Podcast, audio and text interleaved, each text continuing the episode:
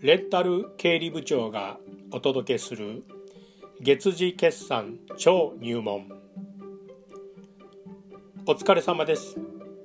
グリードキッズ株式会社代表取締役レンタル経理部長谷口和樹です。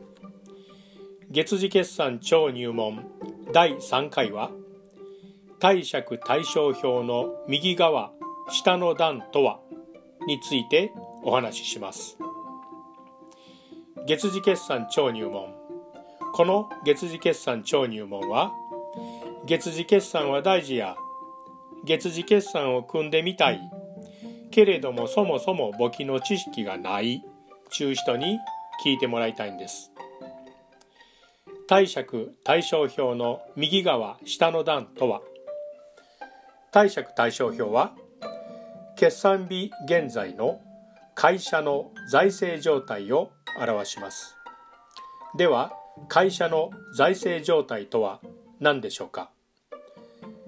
前回の配信では会社の財産を資産と呼びますとお話ししました。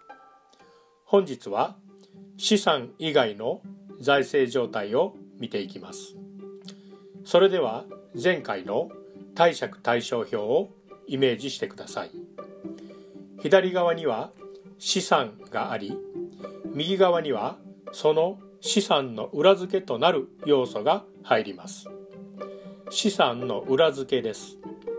例えば会社を設立するときには資本を用意しますね。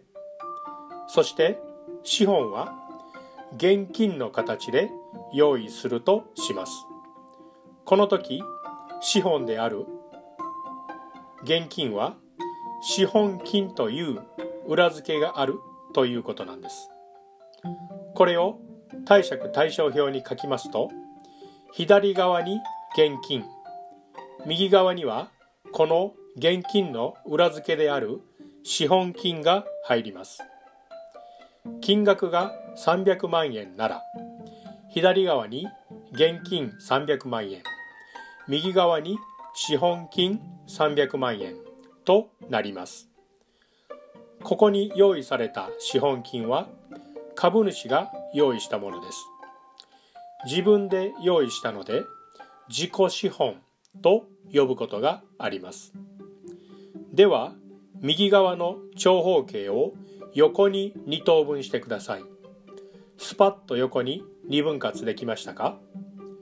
資産の右側に正方形が縦に2つ積み上がったようなイメージです。貸借対照表の右側に2つの枠ができました。まずこれを意識してください。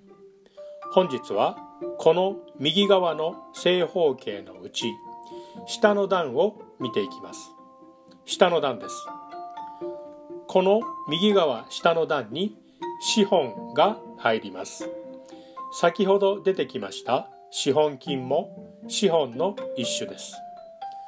資本金と資本は少し意味が違います。また出てきた時にお話しします。なぜ資本が右側下の段なのか。その理由は理由はありません。貸借対照表を世界で初めて作成した人が右側下の段に資本を書いたので資本が右側下の段になったということです。これはルールですから特に理由はないのです。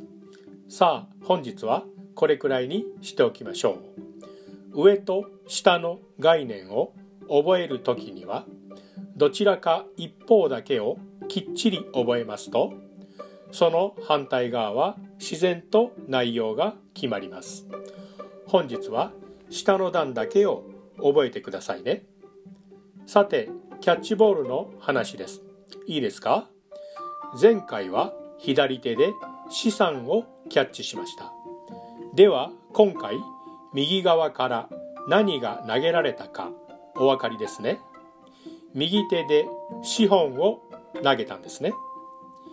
右手で資本金という資本を投げてそれが現金という資産になって左手で受け取ったのです。音声だけでは物足りないのでお時間がある時には私のホームページで目で確認しながらお聞きください。目からのインプットでさらに理解が深まります。それでは第4回の本編でお会いしましょう。レンタル経理部長でした。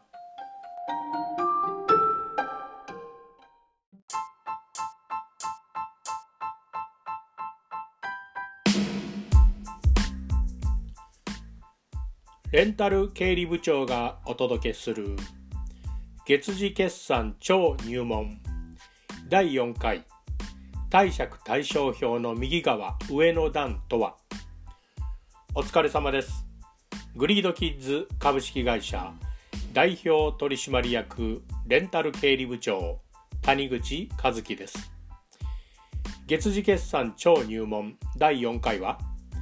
貸借対照表の右側上の段とは？についてお話しします。月次決算超入門この月次決算超入門は月次決算は大事や月次決算を組んでみたいけれどもそもそも簿記の知識があらへんという方に聞いていただきたいのです。今まで声を張り上げてお話ししてきましたけれどもお腹がすくんですよ大きな声出したら。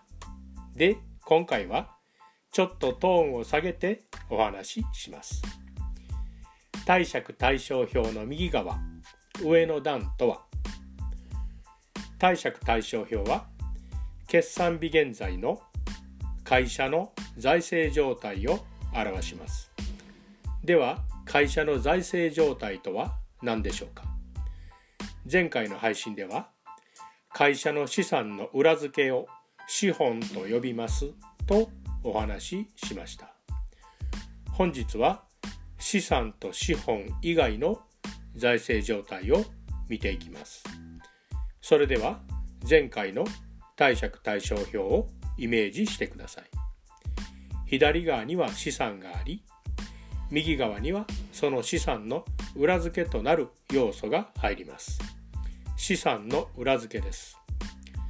前回でお話ししたのは右側下の段には株主が用意した資産の裏付けである資本が入ります。ということでした。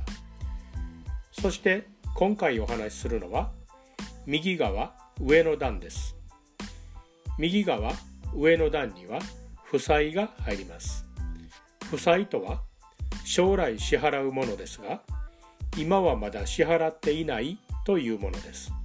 つまりここには他人の財産が入ります。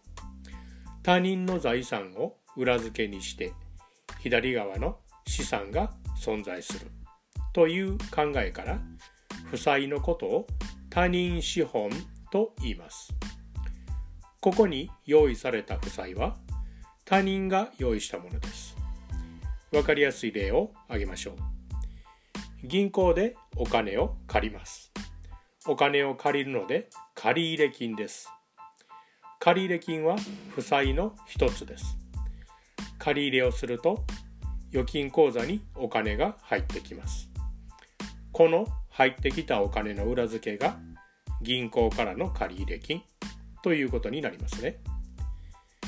貸借対照表の左側には資産が入りますと繰り返しお話ししています。現金、預金は資産の一種です。この現金預金はどのように調達したのかと言いますと一部は株主からそして残りは銀行から調達したということになります。株主から調達したものは資本特に自己資本といい銀行から調達したものは負債特に他人資本と言います。調達する元は別でも入金したら現金預金ですから合わせて資産です。では例を挙げてお話しします。株主から資本として現金300万円を受け取りました。一方銀行で借り入れをして預金200万円を手に入れたとしましょう。左側の資産は現金と預金です。先ほどの300万円と200万円で合わせて資産は500万円になりました。次に右側はどうなりますか？株主からの出資は自己資本です。銀行からの借り入れは自己資本ではありません。銀行は会社にとっては他人です。銀行借り入れは他人資本ですね。貸借対照表の右側には自己資本と他人資本。2つの性質が違うけれども資産の裏付けです。どちらも資産の裏付けになるので右側に入るのは確かです。しかし性質が違うので2つを分けて書くということになります。ではなぜ負債が右側上の段なのかそのわけはありません。貸借対照表を世界で初めて作成した人が右側下の段に資本を書いたので残りの右側上の段に負債が入ったということです。これはルールですから特に理由はないのです。さあ今日はこれくらいにしておきましょう。本日は上の段のお話でした。いいですか？本日は左手で資産をキャッチしました。右側から何が投げられましたか？右側からは負債として借入金が投げられましたね。それが空中で預金になり左手で資産として受け取りました。音声だけでは物足りないのでお時間がある時には私のホームページで目で確認しながらお聞きください。目からのインプットでさらに理解が深まります。それでは第5回の本編でお会いしましょう。レンタル経理部長でした。